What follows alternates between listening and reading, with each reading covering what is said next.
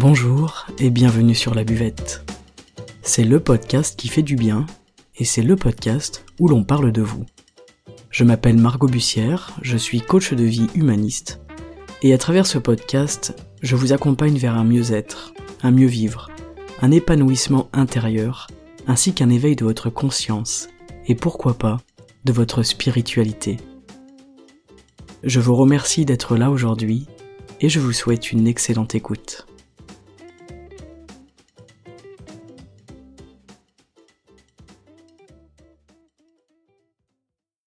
Salut les amis, bonjour à tous, bonjour à toutes et bienvenue pour un nouvel épisode aujourd'hui. Alors aujourd'hui on est vendredi, vous savez que j'enregistre les podcasts en général le vendredi pour le samedi, et aujourd'hui c'est encore un enregistrement nomade comme il y a 15 jours puisque je n'ai pas eu le temps de faire l'épisode encore, euh, et puis j'étais en voiture et j'ai eu envie de vous parler de quelque chose. Donc j'ai rédigé euh, mentalement l'épisode dans ma tête et puis je vais essayer de vous le transcrire au mieux avec mon petit enregistreur portable.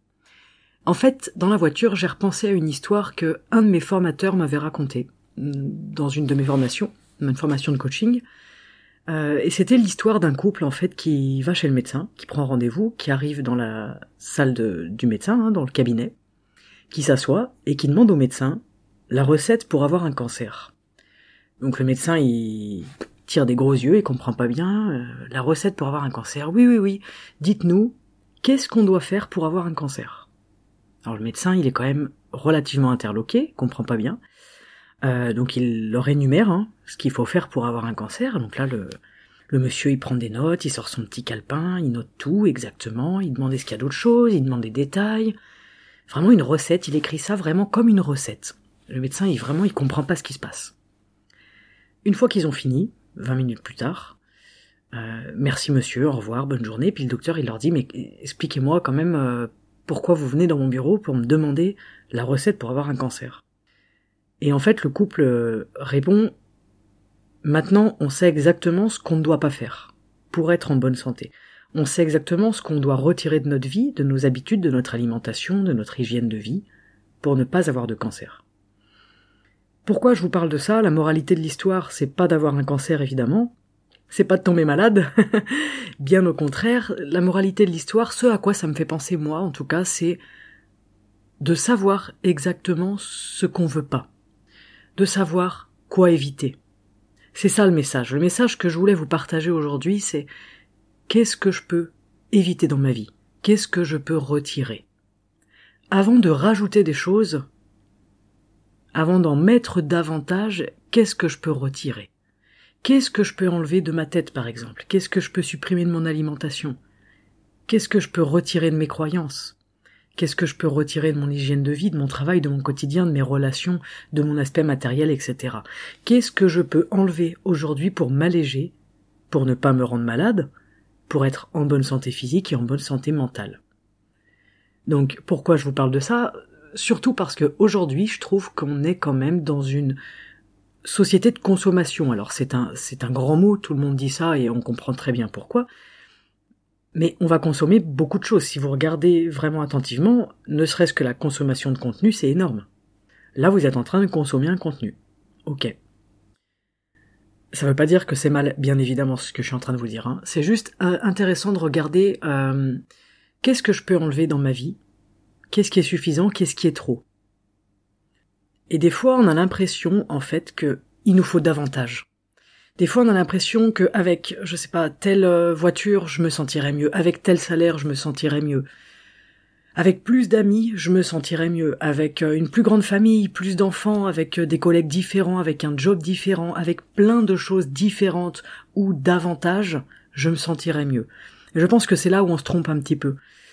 Mais ça peut aussi être dans les relations, hein, d'ailleurs, ça peut aussi être des personnes, ça peut aussi être des schémas, ça peut aussi être des pensées, bien évidemment, ça peut être physique, euh, ça peut être mental, etc. C'est une question de tri, en fait. Et d'ailleurs, le tri chez soi, par exemple, ça nous fait du bien, ça nous fait du bien à l'intérieur de nous, ça nous fait du bien dans notre esprit, ça nous fait du bien dans notre tête. Et aujourd'hui, ce que je vous propose comme façon de penser, c'est une façon de regarder tout ce que vous possédez déjà.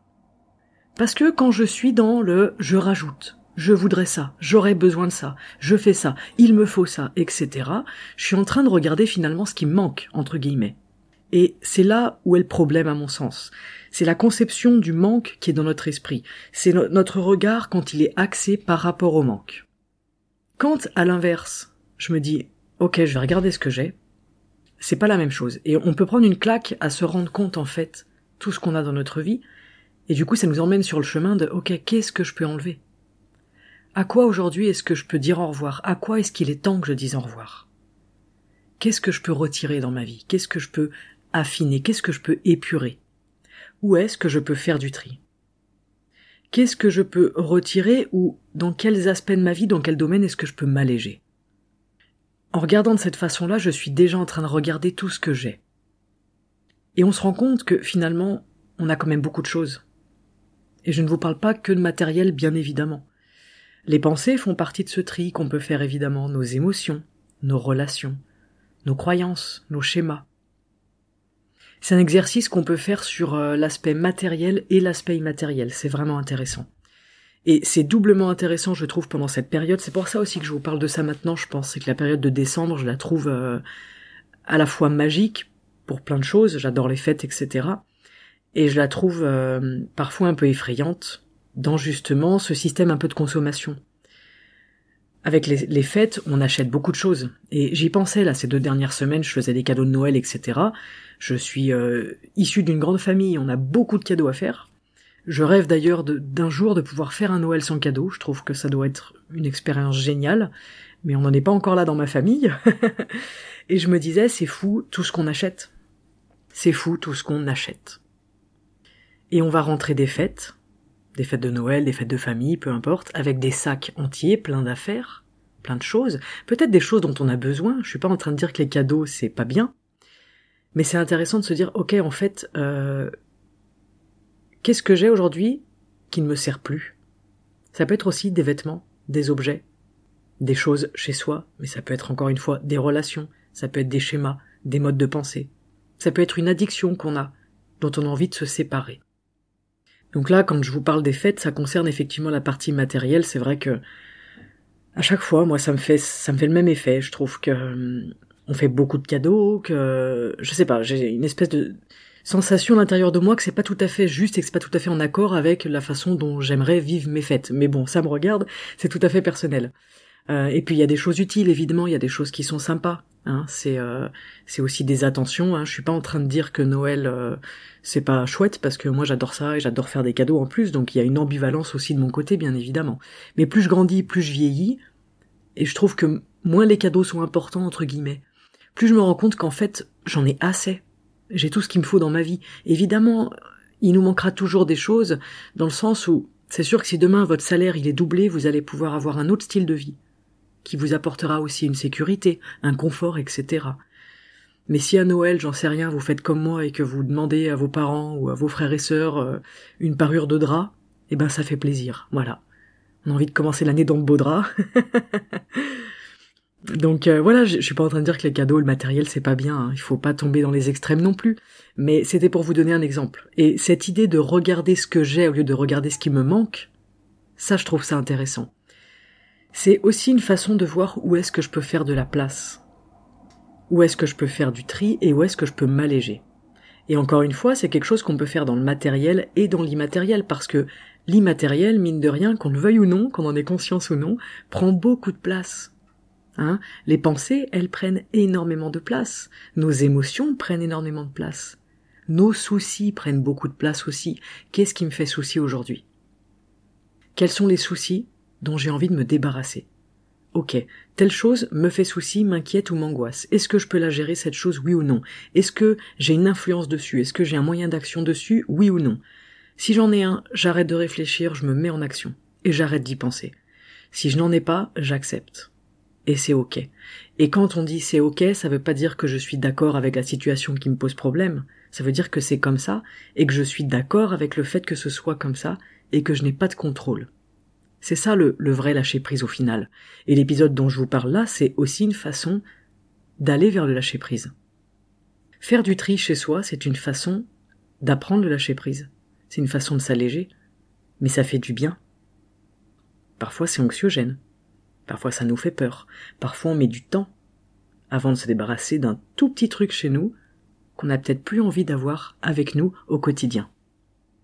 Et c'est un bon moyen de se rendre compte aussi de ce qu'on a, de ce qu'on possède déjà. Alors j'aime pas trop le mot posséder, parce que finalement il n'y a rien qui est vraiment notre possession, mais bon ça c'est un autre débat, mais des choses qu'on a dans notre vie, matérielles ou immatérielles encore une fois.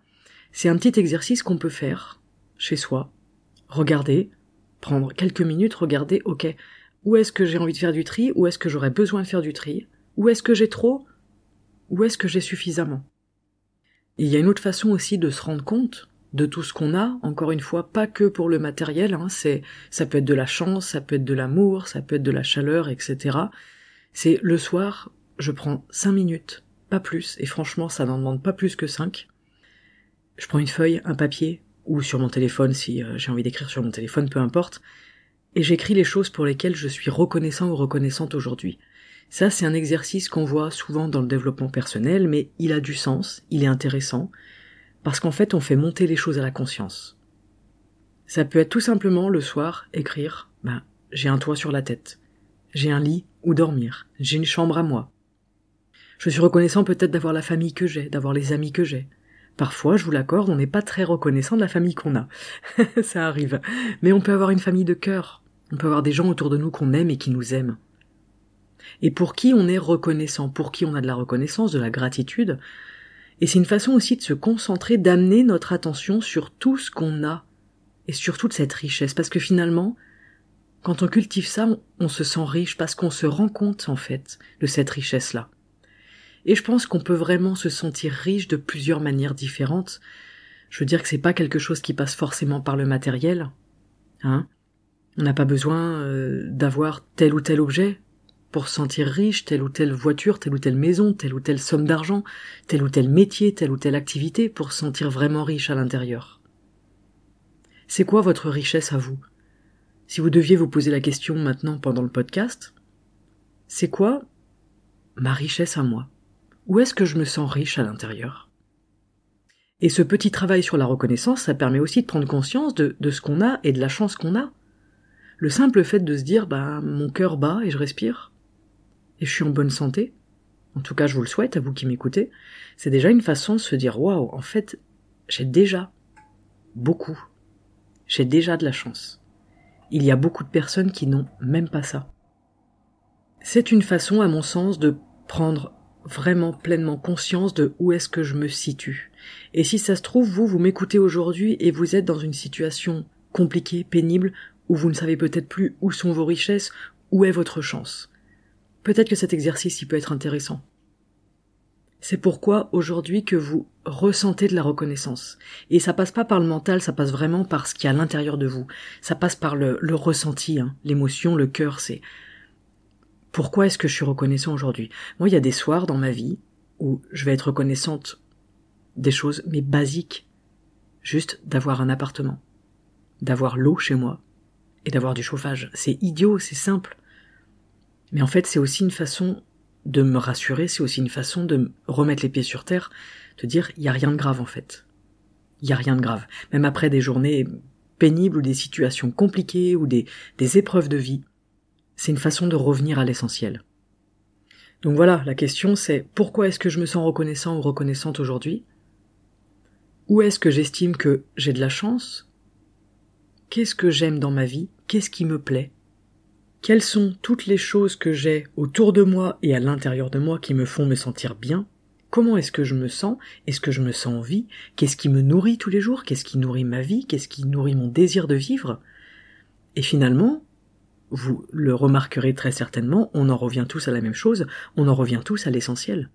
C'est-à-dire, de quoi est-ce que j'ai besoin dans l'essentiel pour me sentir bien? Et finalement, quand on traverse des périodes de crise, ça vous est peut-être déjà arrivé, on se rend compte que on n'a pas besoin de grand chose pour se sentir bien. Et dès que les choses essentielles, elles disparaissent, on se sent mal. Et elles n'ont même pas besoin de disparaître complètement. Quand les choses essentielles, elles sont mises à mal, elles sont mises en danger, on se sent mal, on se sent triste, on se sent insécure, on a peur, on peut se sentir angoissé. Dès que les choses essentielles de notre vie, elles ne sont plus là, ça crée de la panique, ça crée de la peur, ça crée du mal-être. Du coup, c'est intéressant de chérir ces choses-là. de les amener à la conscience. Et ça, c'est aussi une façon de penser, c'est un état d'esprit, c'est une façon de vivre, c'est une philosophie de vie, hein, au final. Et c'est ça l'idée aujourd'hui, c'est de se concentrer sur ce que j'ai, ce qui est peut-être trop, au lieu de se concentrer sur ce que j'ai pas et ce qui est peut-être pas assez. À mon sens, ce qui est intéressant, c'est de revenir à ce qui est suffisant. Hein on n'est pas obligé de tout virer, évidemment, on va pas tout virer de notre tête, on va pas tout virer de notre maison, de nos, de notre appartement, de nos relations, etc. Bien évidemment que non. Le but de l'exercice, c'est juste de revenir tout simplement à un juste milieu, à quelque chose de stable, un équilibre. Là, j'ai suffisamment pour me sentir bien. Et j'en suis reconnaissant ou reconnaissante. Et ça veut pas dire que j'arrête de travailler sur moi, ça veut pas dire que si je veux déménager dans une maison, je déménage pas dans une maison, ça veut pas dire que si je veux changer de voiture, je peux pas changer de voiture, ça veut pas dire que si je veux partir en voyage, je ne pars pas en voyage. Faut pas tomber dans l'extrême inverse. Mais ces choses-là, si je ne les ai pas, en aucun cas elles seront une source de mal-être. C'est plutôt ça. C'est pas parce que je ne pars pas en voyage cette année que je vais être triste. C'est pas parce que je ne peux pas changer de voiture cette année que je vais être triste. L'idée derrière, c'est que à chaque fois que je porte mon attention sur les choses qu'il me manquent, ou que j'estime qu'il me manque, c'est le meilleur moyen, pour moi, en tant qu'être humain, en tant qu'individu, pour ne jamais être heureux.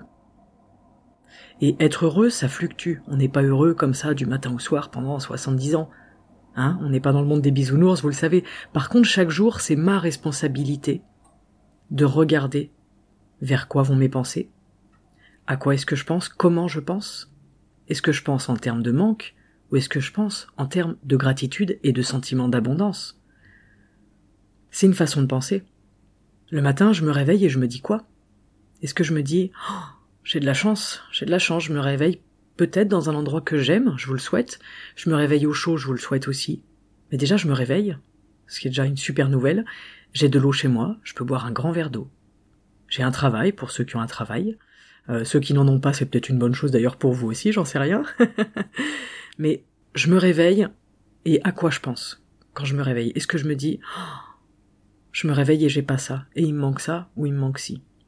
Mais c'est pas conscient hein, ces, ces schémas-là et ces pensées-là. C'est pour ça que je vous fais un podcast dessus.